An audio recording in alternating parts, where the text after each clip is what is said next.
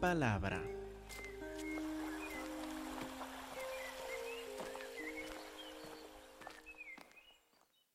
Hermanos, estamos en el segundo capítulo de la carta a los Gálatas. En Gálatas capítulo 2, ya el apóstol Pablo nos ha contado de dos conflictos en este Evangelio, dos conflictos entre hermanos. El primer conflicto era no necesariamente un conflicto en sí, sino un conflicto posible, en que él trajo a un gentil, un incircunciso, un griego, a estar entre los apóstoles en Jerusalén. Alguien de otra cultura, otra lengua, alguien a quienes los judíos aborrecían, como hemos visto en otros pasajes. ¿Cómo iban a reaccionar los apóstoles a este otra gente, de otra origen, pero que era salvo por la gracia de Dios en Cristo Jesús? ¿Cómo reaccionaron? reaccionaron bien lo recibieron. No exigieron que se hiciera judío como ellos, sino que en Cristo Jesús reconoció que eran salvos, aunque incircunciso, era igual de cristiano como ellos. Luego, el segundo conflicto, como vimos hace ocho días, de que Pedro está conviviendo con los gentiles en la ciudad de Antioquía está comiendo con ellos. Cuando llegan algunos de la ciudad de Jerusalén, que le dan unas noticias y él empieza a reaccionar en temor.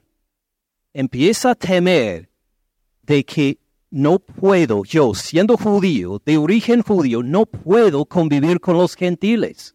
No puedo estar con esta gente. Aunque son cristianos igual como yo, necesito separarme para mantener una distancia por mi origen judío.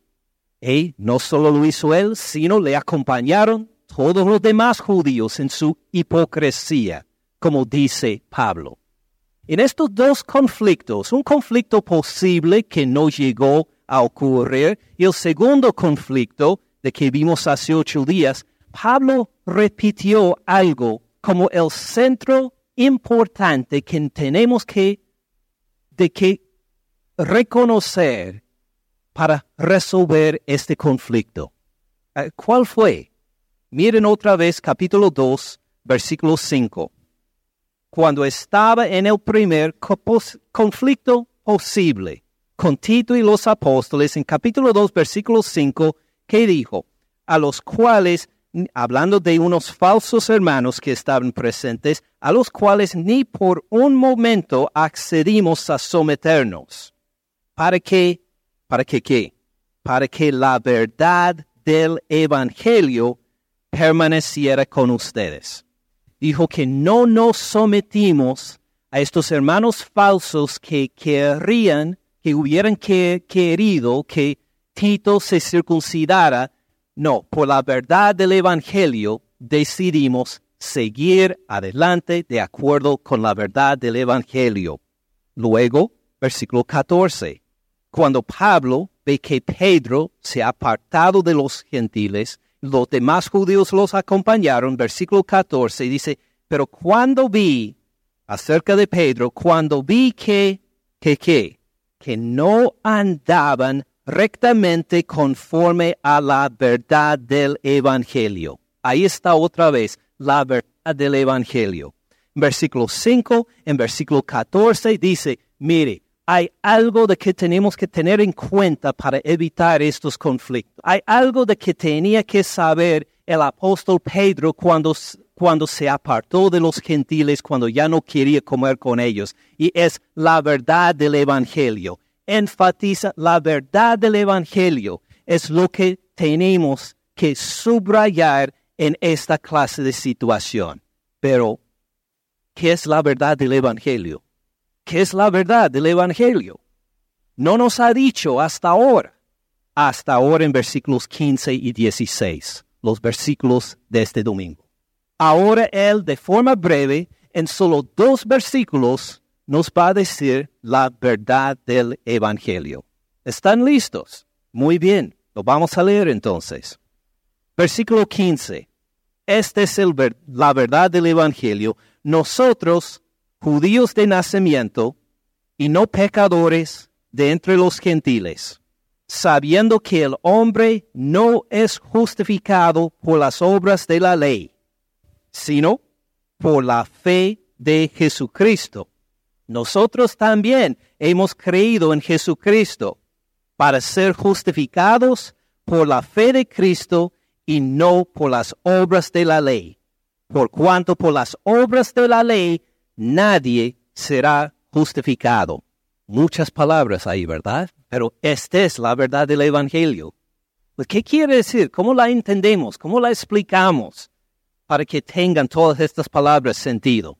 Pues vamos a verlo paso por paso. Primero, nosotros. ¿Quiénes son nosotros aquí? Pues el apóstol Pablo hablando al apóstol Pedro. Dos judíos, apóstoles del Señor Cristo Jesús, hablando entre sí. Nosotros, judíos de nacimiento, no eran gentiles, no eran incircuncisos. Sus padres habían cumplido la ley judía. e- ellos también cumplieron la ley judía. Eran desde el nacimiento judíos. Se identificaron con la ley de Jehová Dios daba a Israel. Nosotros, judíos de nacimiento y no pecadores de entre los gentiles. No solo no son gentiles, sino subraya del hecho de que no son pecadores de entre los gentiles. ¿Por qué lo puso de esta forma? Nos toca examinar cómo los judíos pensaban en los gentiles y cómo pensaban en sí mismos. Si vamos a entender lo que Pablo nos dice acá, tenemos que ver qué pensaban los judíos típicamente en esta época, qué pensaban acerca de los gentiles y qué pensaban acerca de sí mismos. De ahí vamos a entender lo que dice. Vamos entonces a ver qué pensaban de los gentiles con un dedo en Gálatas 2. Vamos a Romanos capítulo 1. Romanos capítulo 1 versículo 20. Así pensaban los judíos acerca de los gentiles correctamente. Romanos 1:20. Hablando de Dios, dice Pablo, porque las cosas invisibles de Él, las cosas invisibles de Dios, ah, como que su eterno poder, su deidad, el hecho de que Él es Dios, estas cosas invisibles se hacen claramente visibles. ¿Cómo serán claramente visibles si son invisibles? No se explica. Se hacen claramente visibles desde la creación del mundo, siendo entendidas por medio de las cosas hechas. Es decir, cualquier persona puede mirar la creación y darse cuenta, esto no fue por accidente, esto no simplemente surgió de por sí, esto fue desarrollado por un ser inteligente. Fíjense en la complejidad del ser humano, la complejidad del mundo en que vivimos, la complejidad de una célula. Y uno puede pasar toda la vida llegando a ser experto en un bicho de una sola célula y después de toda su vida al estudiarlo, tener más por aprender. Hasta estos animalitos de una célula tienen una complejidad impresionante que nos dice que son diseñados por un creador. La única forma de expresarlo, de, de explicarlo, que Dios los formó, Dios los creó. Las cosas invisibles de Él, que nos cuentan estas cosas, su eterno poder su deidad, el hecho de que es Dios, esto es claramente visible desde la creación del mundo, siendo entendidas por medio de las cosas hechas. De modo que no tienen excusa. Ahora está hablando de los gentiles. De los gentiles deben haber visto la gloria de Dios simplemente por mirar el mundo alrededor. Pero no tienen excusa. ¿Por qué? ¿Qué hicieron? Pues versículo 21. Pues habiendo conocido a Dios, es decir, tenían algún conocimiento de Dios por la creación, había una revelación de Dios por la creación que podían concebir, habiendo conocido a Dios, no lo glorificaron como a Dios. Dijeron, ah, pues Dios formó todo eso, oh, qué bien. No lo glorificaron como a Dios, ni le dieron gracias, sino que se envanecieron en sus razonamientos y su necio corazón fue entenebrecido. Dijeron, ¿sabe qué? Nosotros podemos entender este mundo. Nosotros podemos entender por nosotros mismos cómo vivir diariamente, cómo dirigir nuestras vidas. Nosotros tenemos la inteligencia en nosotros mismos para vivir correctamente en este mundo. Ay, imagine el escándalo que hicieron. Profesando ser sabios, se hicieron necios. Fíjense en versículo 23, una muestra de su necedad cambiaron la gloria de Dios incorruptible en semejanza de imagen de hombre corruptible. No solo esto, de aves, de cuadrúpedos, de animales de cuatro patas, de reptiles. Entonces, cuando estos que se habían apartado de Dios entendieron algo acerca de Él, pero dijeron, nosotros somos más inteligentes en cuanto a las cosas espirituales, empezaron a formar sus propias religiones y dijeron, ven, esta estatua representa a Dios. Así, ven, esta, esta pintura representa a Dios. Y en comparación con Dios, esta, esta estatua, aunque sea de oro, esta foto, aunque se ve muy linda, puede captar la esencia de Dios y quién es. No, puede ser un medio para conocer a Dios. No, es un objeto de, de madera o de piedra o de plástico. Por favor. Esto no refleja la gloria de Dios de ninguna forma. Y los judíos entendieron correctamente que los judíos entendieron que los gentiles estaban entregadas esta clase de religión falsa. Y no era solo que sus pensamientos estaban equivocados acerca de Dios, sino también, versículo 24, por lo cual también Dios los entregó a la inmundicia, a cosas que manchan su gloria, a cosas que no tienen nada que ver con Él, en las concupiscencias de sus corazones, es decir, en sus religiones querían alabar más sus propios deseos, querían cumplir sus propios deseos carnales. En vez de buscar a Dios y maravillarse de Él, buscaban la forma de encontrar más acerca de, sus, de sí mismos y sus propios corazones para elevar estos sentimientos como si fuera de Dios. Dios los entregó a la inmundicia en las concupiscencias de sus corazones, de modo que deshonraron entre sí sus propios cuerpos, entraron en toda clase de pecado sexual, podemos decir, ya que cambiaron la verdad de Dios por por la mentira, honrando y dando culto a las criaturas antes que al Creador.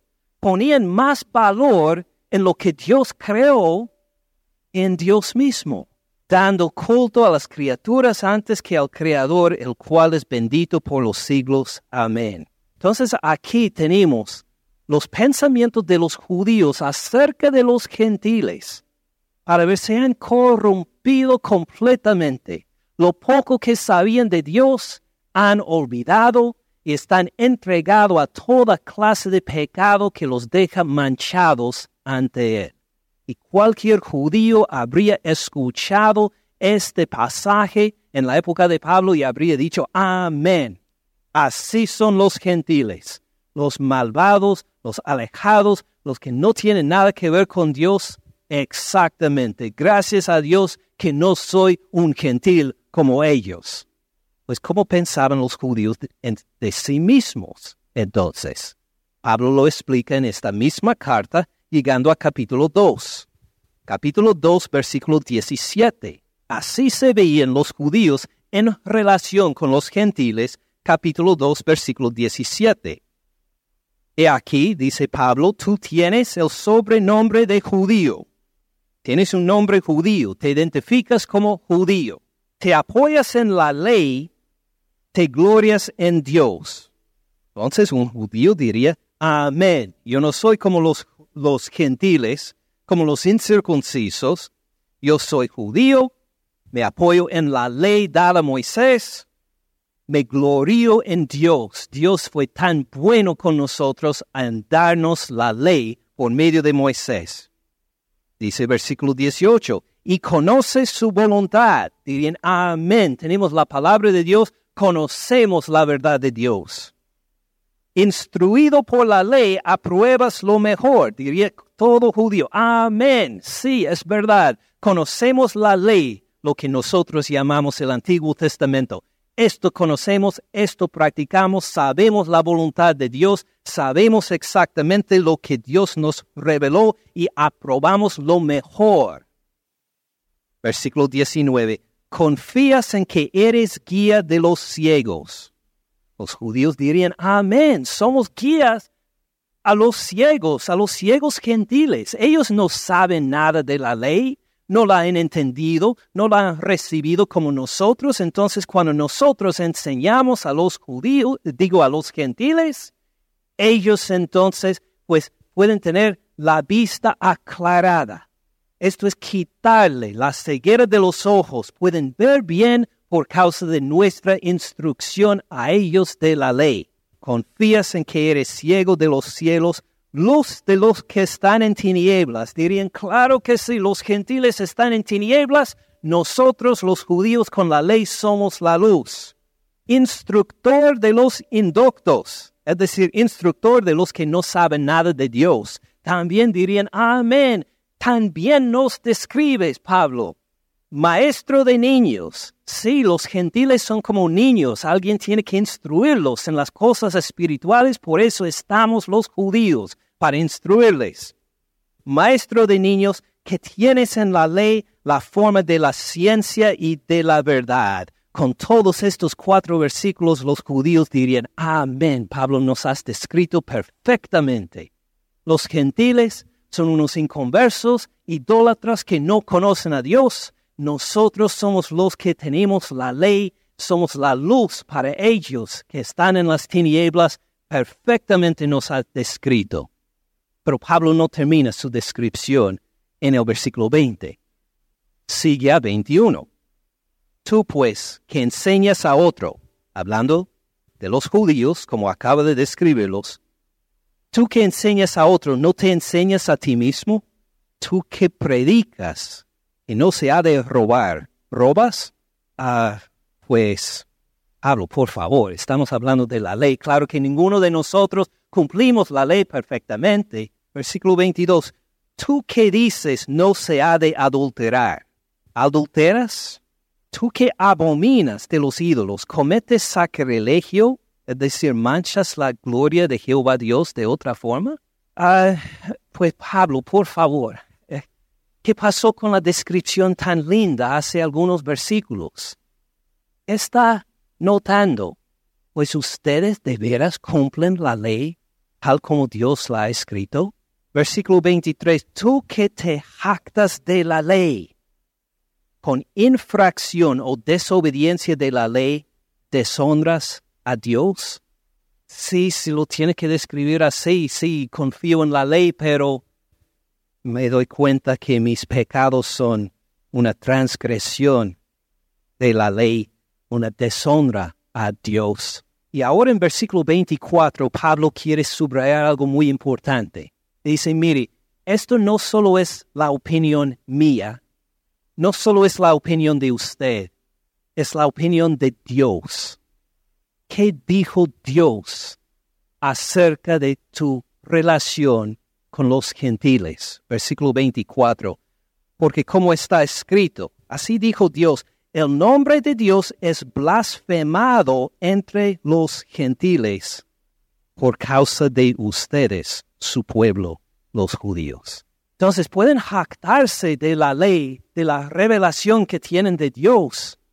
Pero Dios mismo dice, por su comportamiento entre los gentiles, mi nombre es blasfemado entre ellos. Es decir, ustedes pueden enseñar y predicar todo el día acerca de la ley, no la están cumpliendo. Todos los gentiles se dan cuenta y estos idólatras pecadores no me quieren, no me honran, me deshonran porque ven su comportamiento de los que se identifican con mi nombre. ¡Ay, qué escándalo! ¿Quiere decir que ambos, los judíos y los gentiles, están bajo pecado? Pues sí, es precisamente lo que quiere enseñar Pablo. No hay ninguno, ni judío ni gentil, que puede justificarse por sus obras. Si entendemos que esta es la mentalidad típica de un judío hacia los gentiles, somos mejores cuando en realidad no son mejores. Que nosotros sabemos más cuando en realidad no ponen este conocimiento en práctica.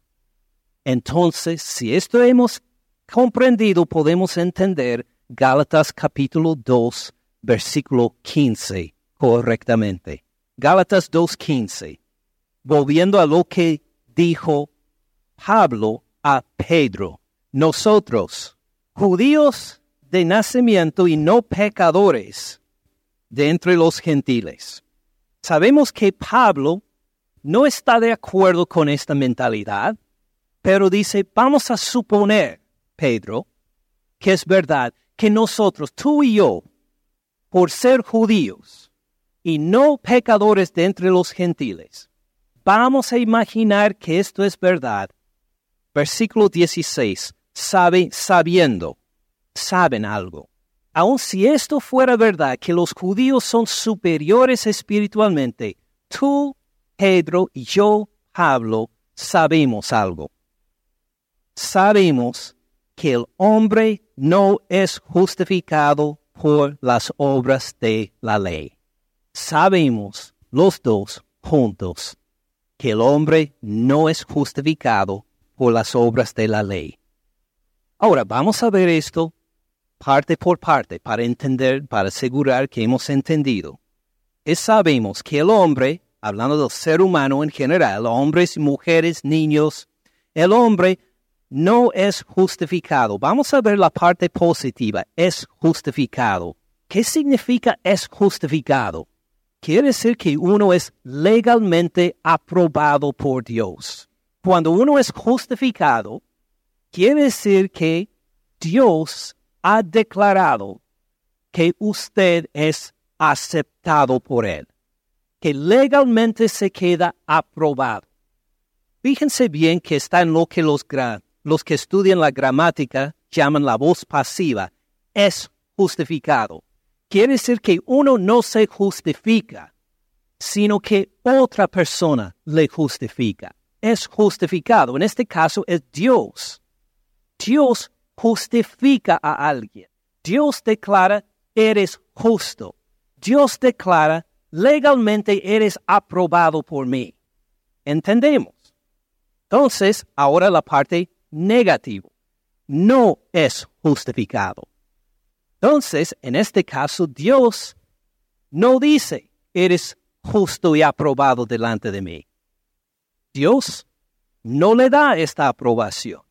Dios dice legalmente, no estás bien delante de mí, no eres aprobado delante de mí, no es justificado.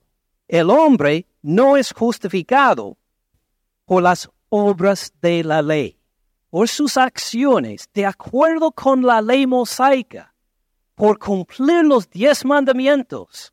Dios dice, mm, no, no eres aprobado, no estás bajo mi aprobación legal por tus obras. Si llega a mí con las obras, dice Dios, para decir, mire, no he matado a nadie, no he robado a nadie, no siempre cumplo lo que dice tu voluntad en tu palabra, Dios va a sacudir la cabeza, decir, no eres aprobado. Dios no es justificado por las obras de la ley. ¿Por qué no? Eh, pues, ¿cuántas veces hemos escuchado a gente que dice, pues sí, estoy bien con Dios porque no he matado a nadie, no he mentido, recientemente por lo menos, este, siempre cuando hago algo mal, siempre trato de hacer algo bien en cambio, entonces Dios me acepta. Y Pablo acá dice, no, no eres aceptado delante de Dios por las obras de la ley. ¿Por qué no? Con un dedo en Gálatas 2, 16, vamos a ver por qué no. Ahora en la carta a los romanos otra vez. Romanos capítulo 3, versículo 20. Ya que por las obras de la ley ningún ser humano será justificado delante de Él, delante de Dios, igual como vimos en Gálatas 2, 16. Pero ahora nos da el porqué. Por las obras de la ley ningún ser humano será justificado delante de Él, porque por medio de la ley es el conocimiento, el conocimiento de la salvación. No, el conocimiento de la redención. No, el conocimiento de la, de la libertad que tenemos en Cristo Jesús. No, por medio de la ley es el conocimiento del pecado. Los diez mandamientos no son como me enseñaron a mí de niño, una escala para una escala, una escalera para alcanzar a Dios. No, según la palabra de Dios, la ley, los diez mandamientos son para conocer el pecado. No solo para saber lo que es el pecado, sí, cuando nos enseñaron a no darás falso testimonio, no hurtarás, no robarás, a honra a tu padre, a tu madre, eh, todas esas cosas son buenas para saber, pero ¿qué pasa cuando no los cumplimos? Conocemos el pecado. Nos sentimos la carga de la convicción de Dios. He fallado a Dios porque Dios me mandó a no dar falso testimonio y di falso testimonio a mis maestros en la escuela, al policía, al gobernador, a quien sea, di falso testimonio, estoy bajo la convicción del Señor. O robé, tomé algo que no era mío, que no pertenecía a mí, lo tomé, estoy bajo convicción. Ahora, los diez mandamientos, si usted es como yo en mi niñez me tocó memorizar los diez mandamientos.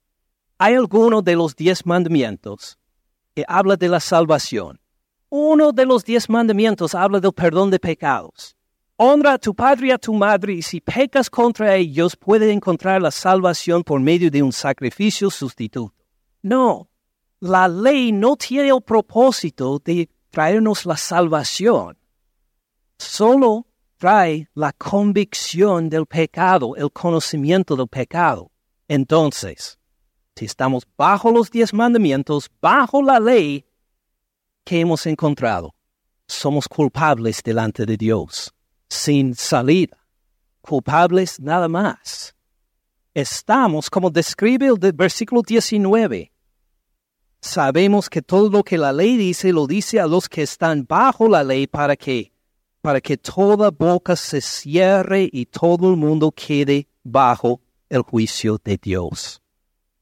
Por medio de los diez mandamientos, por medio de la ley, por medio de las obras de la ley, solo llegan al este propósito, que nosotros estemos delante de Dios con la boca cerrada, sin defensa, sin excusa, soy culpable. Merezco la condenación no tengo motivo para ser justificado delante de ti, Dios. Quiere decir que estamos sin esperanza. Sí, por medio de la ley estamos sin esperanza, bajo la ira de Dios. Por eso damos gracias a Dios por el versículo 21. Versículo 21 empieza con pero. No ha terminado la enseñanza. Hay buenas noticias no terminamos bajo la condenación. No terminamos con la ley encima de nosotros acusándonos, pero, pero ahora, hay buenas noticias ahora mismo. No solo en el futuro cuando vuelva el Señor Cristo Jesús, no solo al final de nuestras vidas en la muerte, ahora, ahora mismo hay buenas noticias, pero ahora aparte de la ley separado de la ley.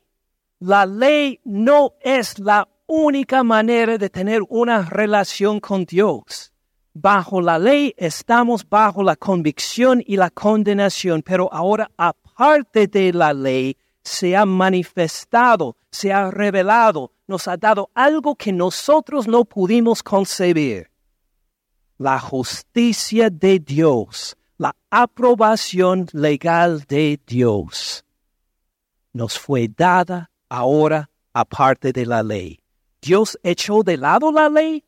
No, sigue leyendo, testificada por la ley y los profetas. La ley misma dice, aparte de nosotros, la ley, aparte hay la salvación, la aprobación legal de Dios. Los profetas están de acuerdo. Fíjese, aparte de la ley mosaica, existe la aprobación de Dios.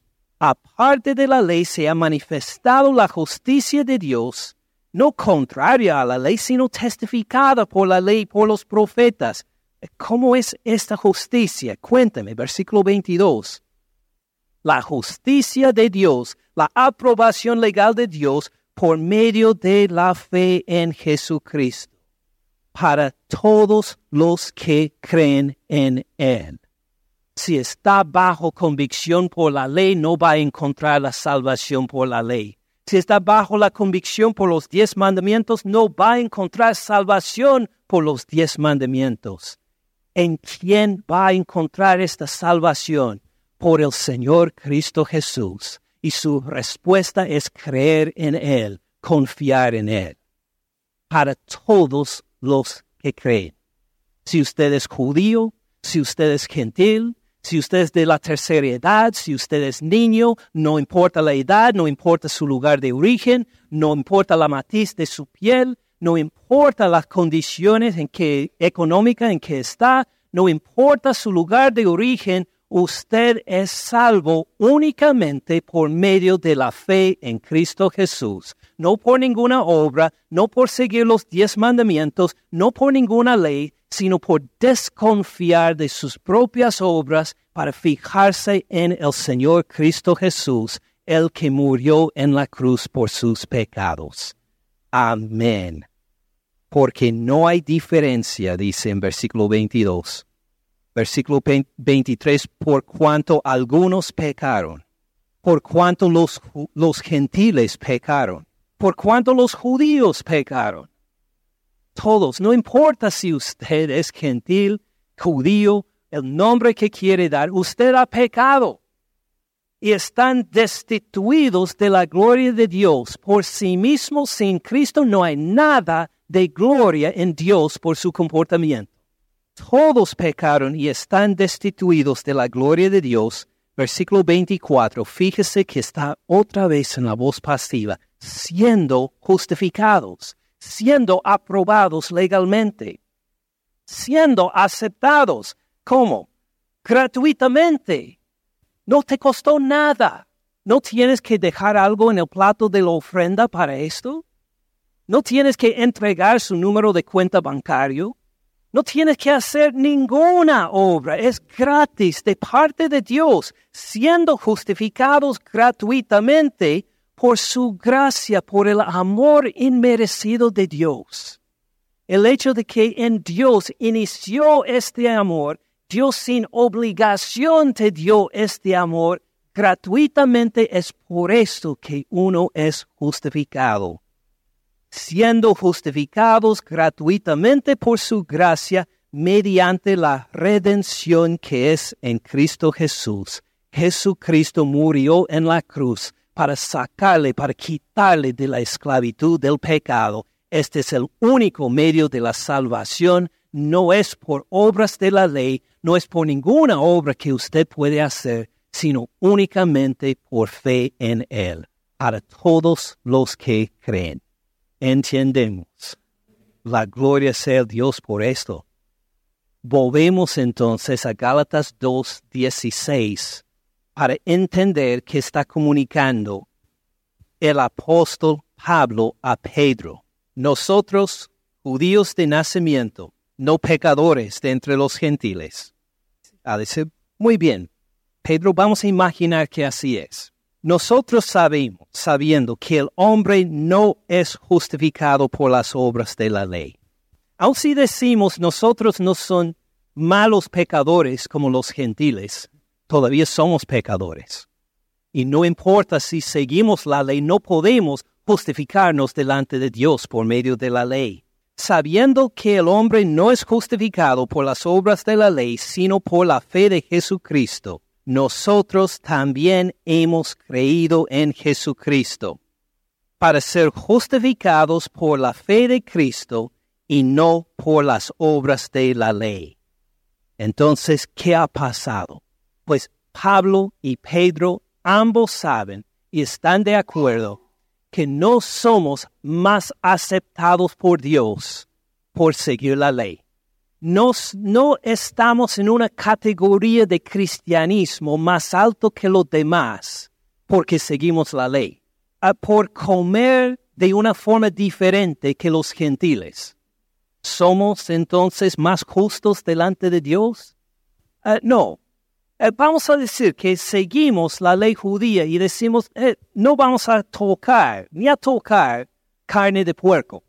Esto está, esto está contra la ley, el comer carne de puerco. Entonces, va a decir Pedro y Pablo, Pablo dice a Pedro, pues no vamos a tocar ni la carne de cerdo. Esto nos hace más aceptados delante de Dios. No, de ninguna forma porque las obras de la ley no nos justifican delante de Dios. Si quiere comer carne de cerdo, cómala. Si no quiere comerla, no la come. Esto no le hace más aceptado delante de Dios. ¿Cómo es que uno es aceptado delante de Dios entonces? Por fe en Cristo Jesús. Así fue para los apóstoles, así es para los de esta generación, igual por nosotros también no somos justificados por las obras de la ley. El propósito de la ley no es justificarnos, es condenarnos. Es para que conozcamos el pecado.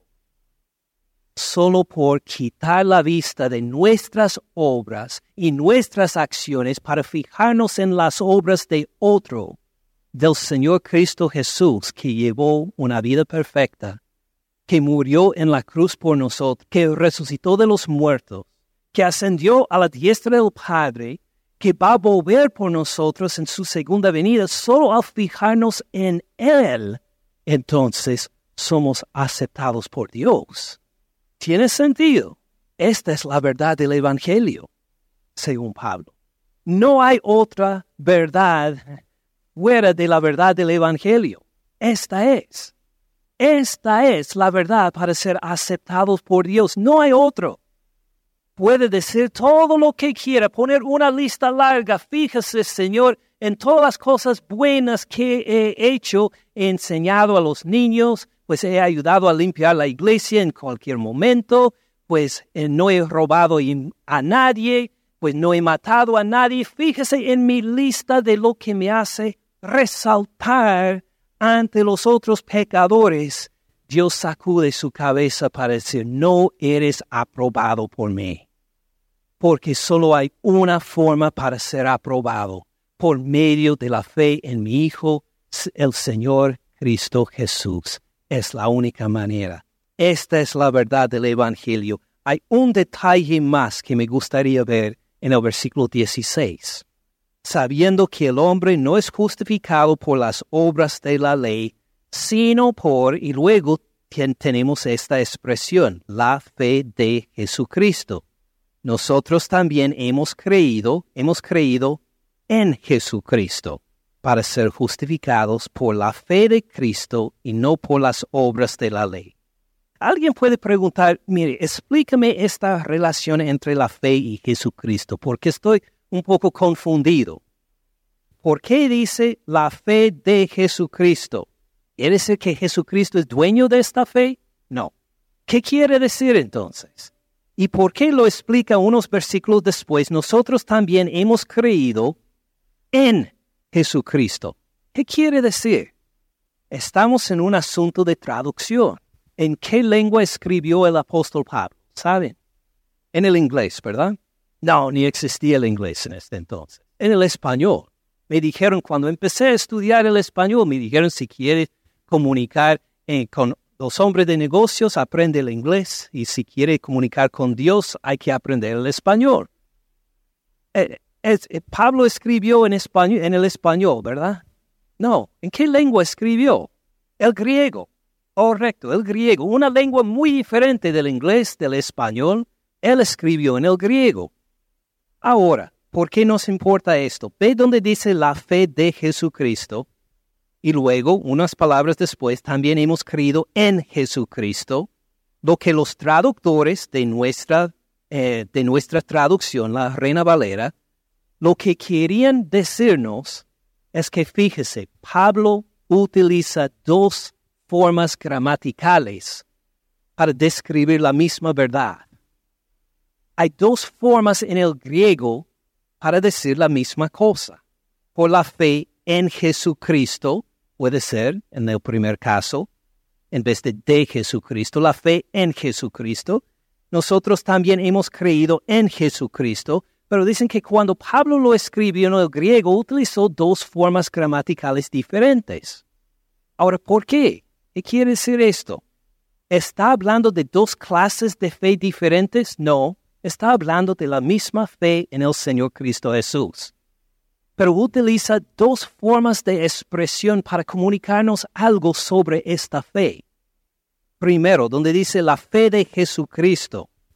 Lo que está comunicando Pablo en el griego es que Jesucristo es el blanco de nuestra atención en la fe nuestra fe está en Él. Es decir, no está en la ley, no está en Moisés, no está en las obras de la ley, no está en la Virgen María, no está en ningún santo, está en Cristo Jesús. En este sentido, podemos decir es la fe de Jesucristo porque tiene a Jesucristo como su blanco, como su propósito. ¿Me sigue? Ahora, poco después, dice, hemos creído en Jesucristo. Y Pablo utiliza una expresión un poco diferente. Todavía significa en Jesucristo, pero la idea es que nuestra fe está en Cristo Jesús para identificarnos con Él. Es decir, que no solo es un conocimiento intelectual de Jesucristo, de lo que dijo, y que decimos intelectualmente, oh sí, sí, esto es verdad, sino que nos identificamos personalmente con la persona del Señor Cristo Jesús. Decimos que Él es nuestro Señor, nosotros somos su esclavo, si quiere expresarlo así. Él es el Señor, yo soy su discípulo. Es decir, no solo es información intelectual, sino una actitud de vida, un comportamiento, un guía que dirige todo mi vivir. Jesús es el Señor. Esta es la fe en Jesucristo.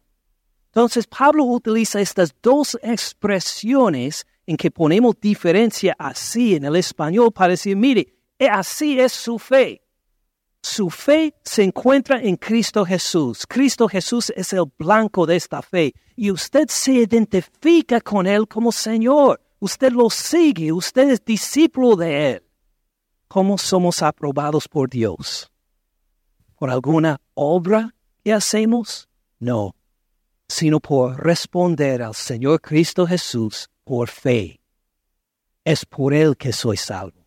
Es con Él. Él es a quien me, con quien me identifico. Estoy involucrado personalmente en la vida del Señor Cristo Jesús. En las próximas semanas nos va a decir aún más sobre esto. Pero ahora terminamos con una pregunta. No les voy a dar el micrófono a cada uno para que, para que contesten, pero sí deseo que contesten personalmente ante Dios. Y también, si desea, aún públicamente, por medio de las formas en que el Señor Cristo Jesús nos ha mandado, por medio del bautismo, por inmersión. Es una de las formas en que uno puede declarar públicamente su respuesta a esta pregunta. ¿Cómo es justificado usted delante de Dios? ¿Cómo se justifica usted delante de Dios? ¿Por qué Dios debe declararle a usted legalmente aprobado por Él? ¿Cómo es que usted tiene la aprobación legal de Dios? Si dice, no he matado a nadie, por lo general he obedecido los diez mandamientos, no hago daño a nadie, ah, cuando la gente me ofende, los perdono. Bueno, sí, estas cosas, todas estas cosas son buenas. Pero no por esto puede ser aprobado por Dios. Ninguno puede ser aprobado por Dios por las obras de la ley, sino solo por medio de la fe en Cristo Jesús. Si usted ha sido aprobado de Dios, será únicamente por medio de confiar en Cristo Jesús como su único Señor y Salvador. Si usted lo puede declarar, cántale alabanzas, cántale de todo corazón, digan amén, pasen por el bautismo, por inmersión, porque así mandó el Señor Cristo Jesús, por todos los que somos discípulos de Él, si nunca lo ha hecho. ¿Cómo es usted justificado por Dios? Según Pablo, la verdad del Evangelio, solamente por medio de la fe en Él. Gracias por escuchar al pastor Ken en este mensaje. Para más recursos, visite caminandoensupalabra.org.